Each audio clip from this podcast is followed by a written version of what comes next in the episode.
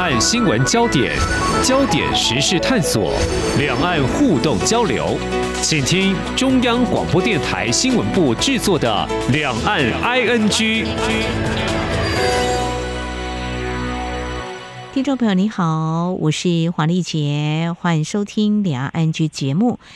中国崛起呢，对美国究竟形成多大威胁？近年来看，从二零一八年起啊，美国发起对中贸易战到现在，应该可见一斑哦。当前这美中处于何种形势格局？其实我们更近的要来看，两国领导人就在十一月在美国的旧金山会面之后，原本建立的军事沟通管道，从去年下半年中断之后，就被视为说，如果再重新启动的话呢？就代表今年二月啊，这个间谍气球事件之后，关系应该是回温的一个重要观察指标。那么就在二十一号呢，两国的军方高级官员，也就是美国参谋首长联席会议主席布朗和中国的中央军事委员会联合参谋部参谋长刘振立，他们进行了视讯会谈，双方触及哪些话题？当然，台海议题也是其中之一。又怎么样来解读美中军事对话机制的建立，从催生到现在所发挥的影响？我们在今天为听众朋友邀请到国防安全研究院国防战略与资源研究所副研究员陈亮志观察探讨，非常欢迎副研究员，你好。主持人黄小姐以及我们呃央广的各位听众朋友，大家好。好，非常欢迎副研究员哦。谈到美洲建立军事交流机制哦，其实过去如果关注新闻焦点，会知道他们所谓的元首热线嘛，哈，高层的国防官员也会有一些会晤、咨商对话、人道救援合作等等哦，甚至我帮他们训练作战。总的来讲，美国多年来跟中国早就已经有军事交流，这个机制建立对美国来说的话，对中国不是特殊的吗？还是说，其实对每个国家沿袭有这个必要的话，就会有个军事对话机制？这个问题哈，其实对美国来讲是一个普遍性的啊，并不是说只有针对中国啊，在这个军事交流，我们叫做 military exchange 啊，就是双方的这样子的一个交流。互访，我们看美国哈，它事实上好比说对日本哈，对南韩、对亚洲国家来讲的话，甚至包括对台湾哈，那对新加坡，对它重要的盟邦，好比说欧盟国家，尤其是北约组织国家。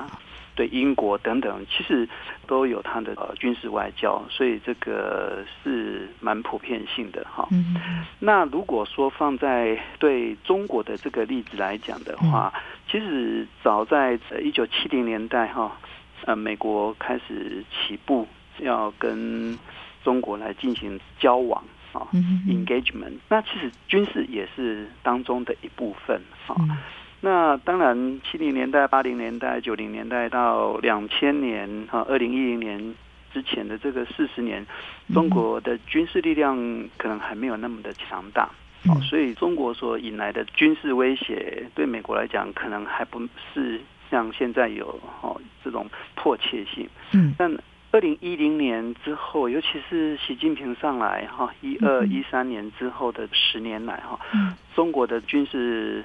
现代化哦，这个飞快的成长哦，那当然我们听众朋友应该也知道，就是说，呃，中国对台湾海峡、对南海哈，或对整个西太平洋军事力量的扩张，跟背后的这个野心哈，强烈的企图哈，也引来美国跟国际社会的关注。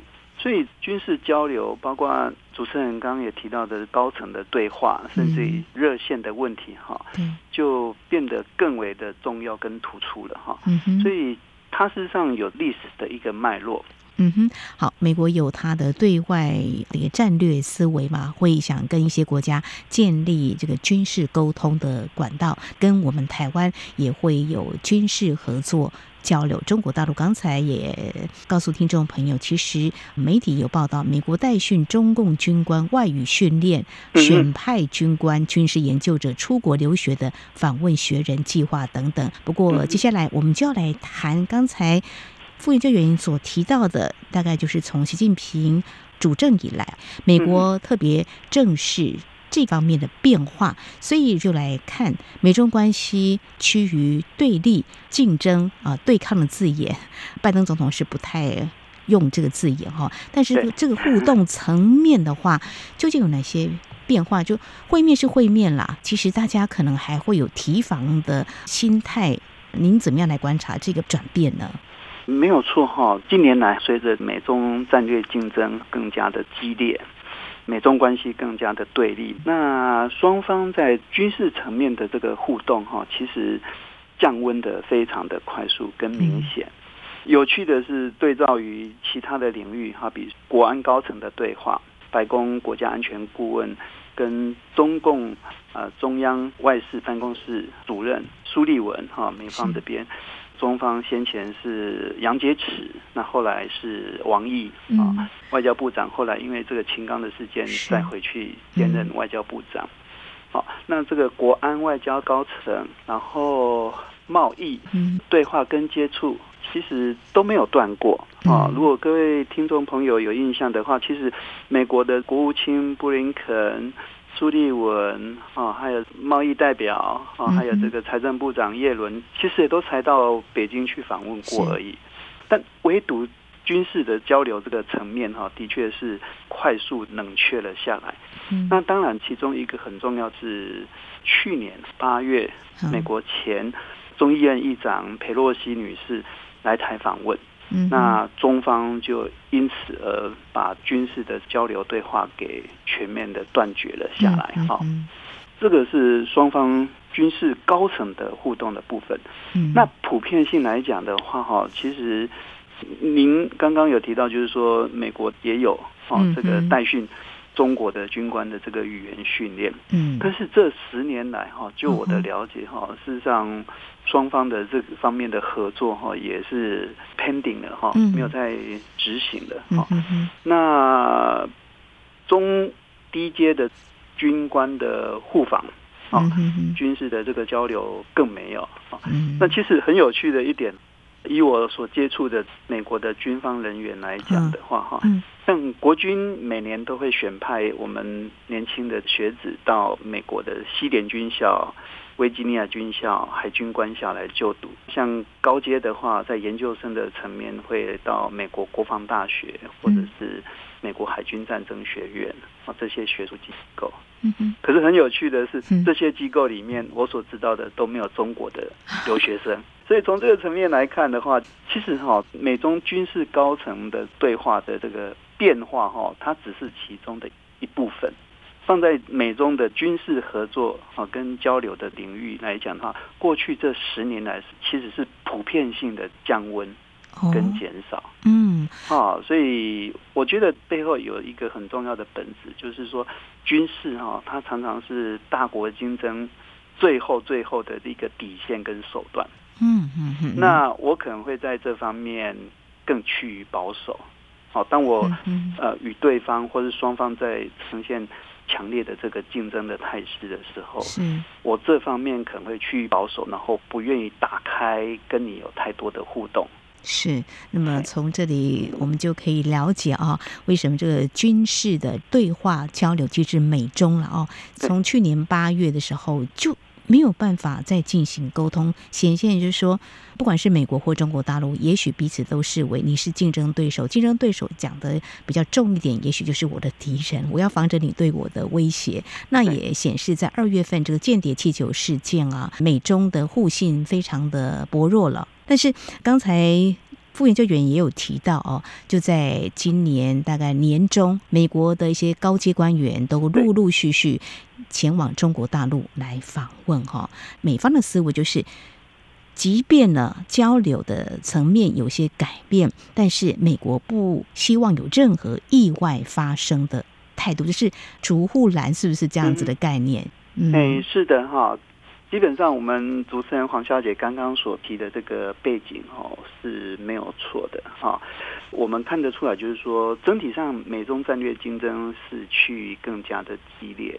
嗯，但是我们也看得出来，他们在很多领域的接触跟互动并没有完全停掉。嗯哼，好，也就是说没有真的像哦八零年代、七零年代冷战时期美苏之间这样呃冷战状态。嗯，但就算是五十年前的冷战状态呢，其实美苏都还是有接触，嗯，有对话。好，那现在美中的部分来讲的话，其实我们目前看来是军事方面。降温最多，但是现在看起来又有稍稍的升温了。是，那美国基本上哈，他持的立场就是说，我还是希望跟你接触、嗯，互动，嗯，跟对话，嗯哼，好，所以我觉得整体上来讲的话，我们可以看得出来，华盛顿在这方面是比较是处于我认为是一个哦比较攻势的一个态势，哦，就是我希望跟你谈，我希望跟你接触。那如果说北京不愿意的话，嗯，那我认为其实美国的舆论界或者是政府倒可以有一个借口，就是说，您看，嗯，这个我要跟你接触，我要跟你对话，但是是你把这大门给深锁着，对，好，不愿意敞开这个大门来接触跟对话，嗯，所以这一点来讲的话，就有美国比较强的一个国际舆论的一个正当性。但是从北京的一个立场来讲的话，其实也是蛮有趣的。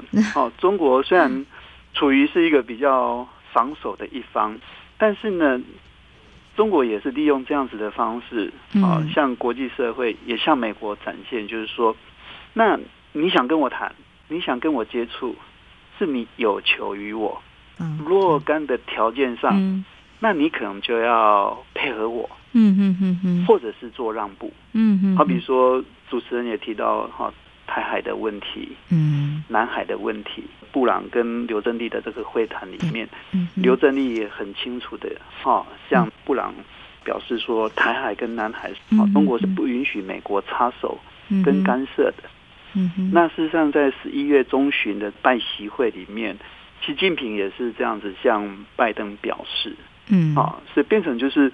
中国是有条件的啊，因为你有求于我，所以你可能要答应或配合我的条件，甚至是向我让步。所以其实这也很有趣的是，在这个当中哈，双方看似是一攻一守，但是呢，双方其实都有他的策略跟盘算。嗯，好，非常谢谢国防安全研究院国防战略与资源研究所副研究员陈亮志，在节目的前半阶段为我们特别来解析，在日前美中高层军事交流对话又重新恢复了哈。嗯，事实上，美中这样的机制建立已经行之多年，但是怎么样来看？去年八月之后中断，到最近才又重启，这显示什么样的？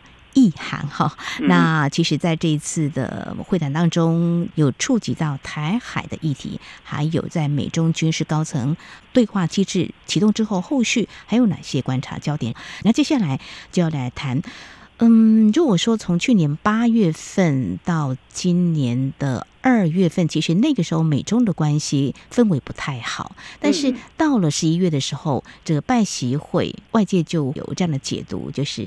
美中关系应该是朝比较稳定、比较好的方向来发展。重点是，美国如果说像副研究员所提到的，它就是一个比较公式，我就是要这么做，可能要预防意外。但是中国大陆也大可以拒绝啊，我可以不要。但是在这个时候，中国大陆为什么好啊？那就重启这样的军事交流。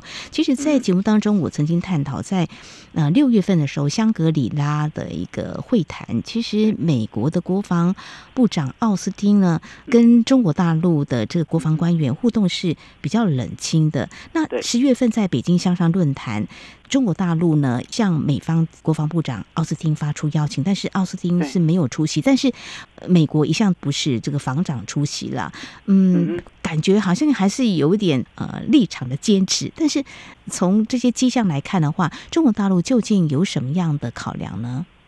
呀，这个 其实很有趣哈。从去年的八月，佩洛西访台。接下来很快的，就北京在八月四号到十号有将近一周的时间实施围台军演嘛，哈，嗯，然后到今年的二月份的时候，发生气球事件飘在美国大陆本土上空，好，所以美中关系的确在这一个阶段里面处于非常的低档。好，那时间走到六月份，新加坡年度很有名的世界的长长的会议，香格里拉啊对话。嗯，的确哈，美国跟中国也没有对上话。对呀。不过蛮有趣的，就是说哈，因为中国的国防部长也不见了。是。所以其实现在国际媒体常常揶揄，就是说，嗯。美国国防部长要找中国国防部长对话是没错了，但是现在中国也没有国防部长哎，怎么办？很有趣的哈，的确，这个六月份的香格里拉对话，美中的这个军事高层并没有碰到面，也没有进行这个场边会谈。是。那这个不是只有二零二三，事实上在去年二零二二、二零二一，这已经是第三年如此。哇，那这其实刚好也反映出哈，过去这几年来美中的这个军事互动的确是呃处于比较负面、比较冷却、啊冷淡。那我认为其实蛮大的一个转折点哈，是如您刚刚所说的，十月份在北京香山所举行的军事论坛哈。北京方面也邀请了华盛顿来出席，对。然后美国虽然没有派出哦最高层级的这个国防部长哦，或是像是参谋首长联席会议主席布朗来与会，嗯，但是美国也派出了一个中高阶的党团是与会，嗯哼。所以这个其实是蛮重要的一个转折。嗯，那我认为双方哈其实也都。没有做到很绝，就是说，嗯，好，我都不跟你接触，不跟你有任何对话的这个机会。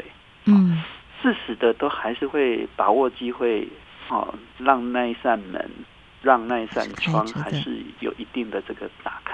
嗯嗯嗯。那当然，实质上的这个进步不一定很多。嗯，啊，会有实质的改善。嗯，但是我们看得出来，其实。我觉得双方都有意识到，就是说完全没有接触、没有对话，恐怕是对双方的关系呢是绝对的负面的，而且会是雪上加霜的。嗯，那没有接触、没有对话，也如同我们主持人刚刚所提到的，会增加啊对对方的这个判读理解上的一个错误或偏差，也就是我们常说的这个误判。对。好，所以可能因为理解到还是要有对话接触的这个必要，所以呢，慢慢的，好，在今年的下半年之后呢，十月份、十一月份，其实又有军事上的这个接触对话了。事实上，在十一月初的时候，哈，在华盛顿也举行了美中双方的有关于两国开启核子武器。啊，军事控制的这个嗯。会谈。是。好，那这个部分来讲的话，我们可能会意识到，就是说核子武器可能是哇最高等级的这种军事武器，嗯嗯，那他们竟然会有一种跳跃式的直接来到这个高阶的嗯核武的好谈判的接触，嗯，那他们有接触有对话，但也还没有形成共识，好，但我觉得总的来讲的话，诶。至少先有接触。是。啊，也许就像中国古话所讲的这个见面三分情。是是，哎，那有接触有谈判，后续的进展看怎么铺陈，再继续的往前。嗯，那有接触总比没有接触来得好。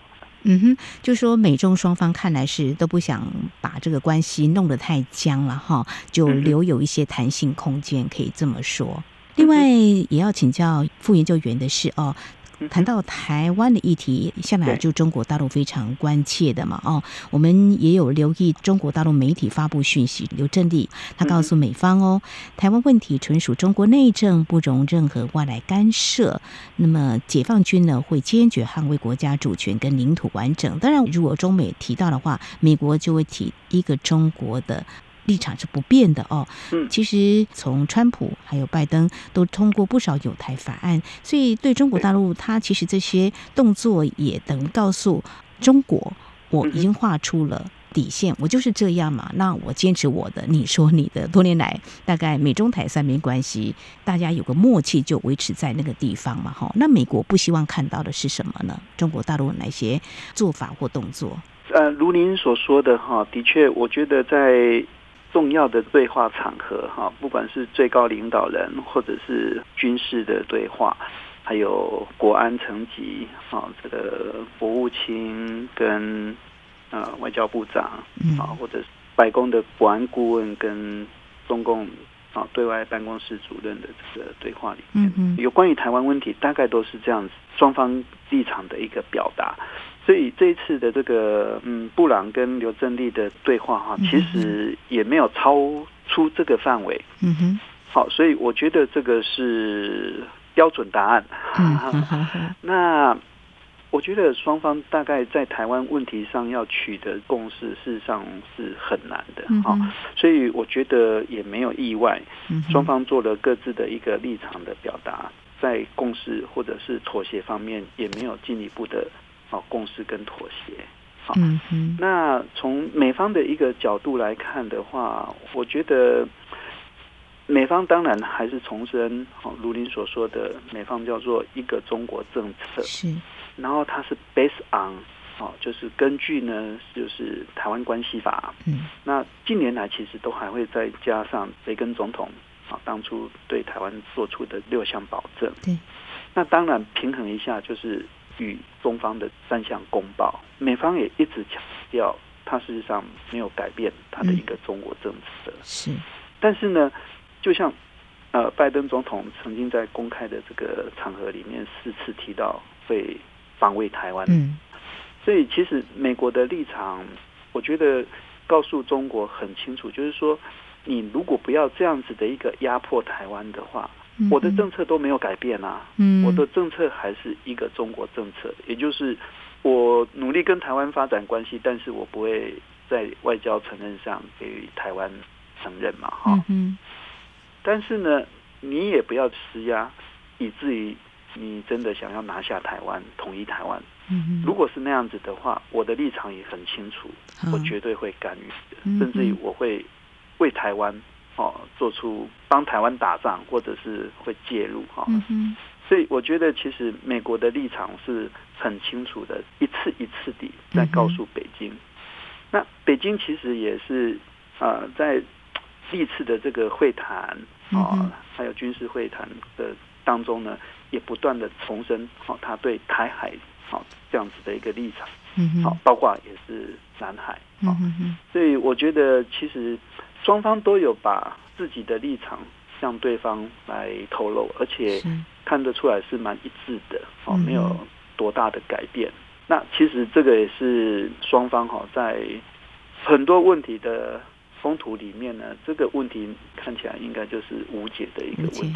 好，留待时间智慧的解决。哈，OK，好，明年一月十三号台湾的总统大选呢，我想也是可以观察。美国在军事领域跟中国较劲，刚刚你有提到，其实近十年对于中国大陆习近平主政以来的军事现代化呢，美国自然是看在眼里，所以有些戒心嘛，哈。呃，美国现在应该还是有一定的优势。我们知道，在这次的会谈之后，在明年他们渴望还会有很多层级的一些对话跟交流。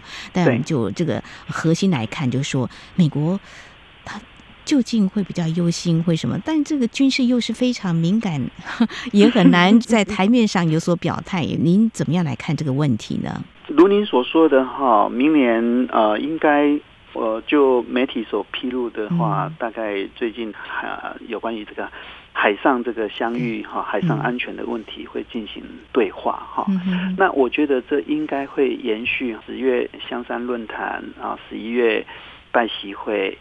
然后核武啊会谈，然后到这次的布朗跟刘振立的会谈延续下来，所以应该会比较回暖升温的这样子的一个延续。嗯，但是另一方面哈，我觉得双方也都很清楚知道，纵使我们的接触跟对话有升温改善的迹象，嗯哼，但是在准备上，我相信双方都不会放缓。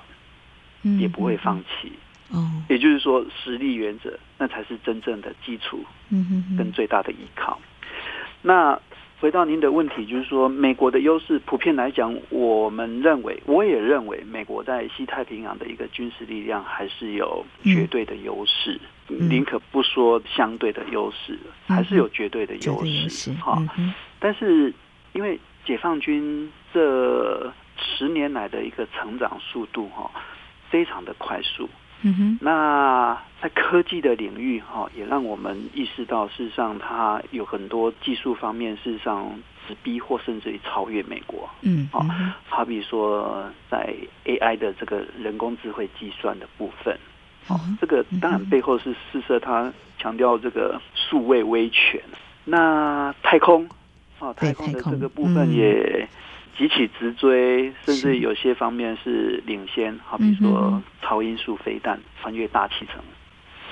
所以我觉得美国也会很小心，也一定要很小心啊的，不只是评估，甚至于规划它的应应的方案。那这当中充满了很多的不确定性。嗯，啊，因为的确战争或是军事冲突。我常喜欢做一个比喻哈，就是说，它不像是我们的段考或是模拟考，嗯，甚至我们以前的年代是联考，嗯，常说联考一试定终身，是，但联考考坏了，也许还有明年可以再重考，重考哈。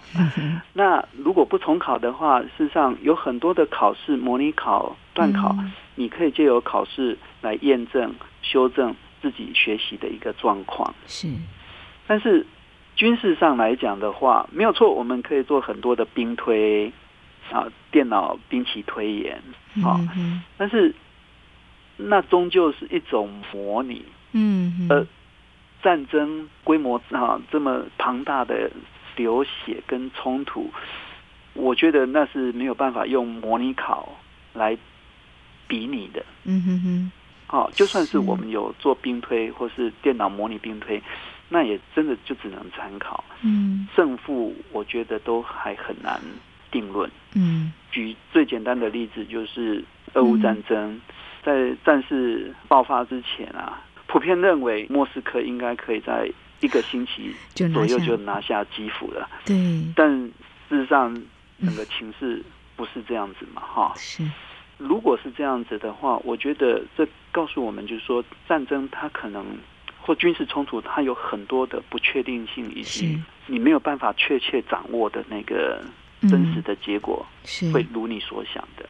所以从这个角度来讲的话，美国它也有很多的忧心，好，所以它过去这几年来不断的强化它的整体的印太战略，嗯，然后跟日本、跟南韩。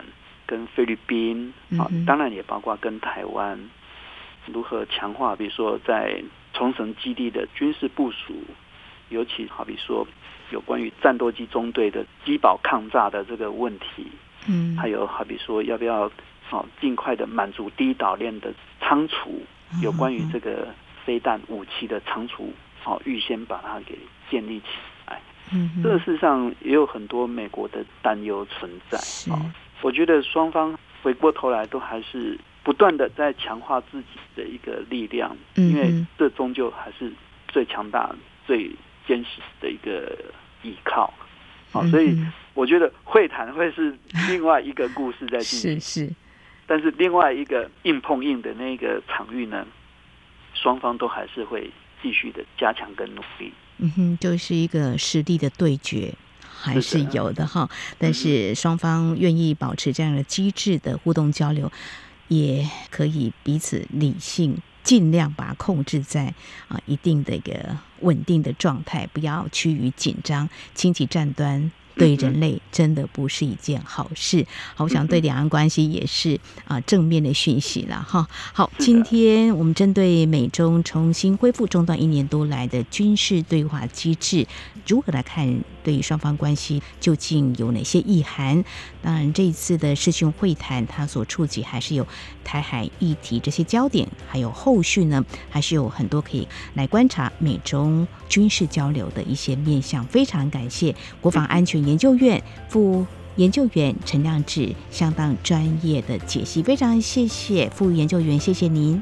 哪里？谢谢您，也谢谢各位啊听众朋友的收听，谢谢。好，以上就是今天两岸剧节目，非常感谢听众朋友您的收听，华丽姐祝福您，我们下次同一时间空中再会。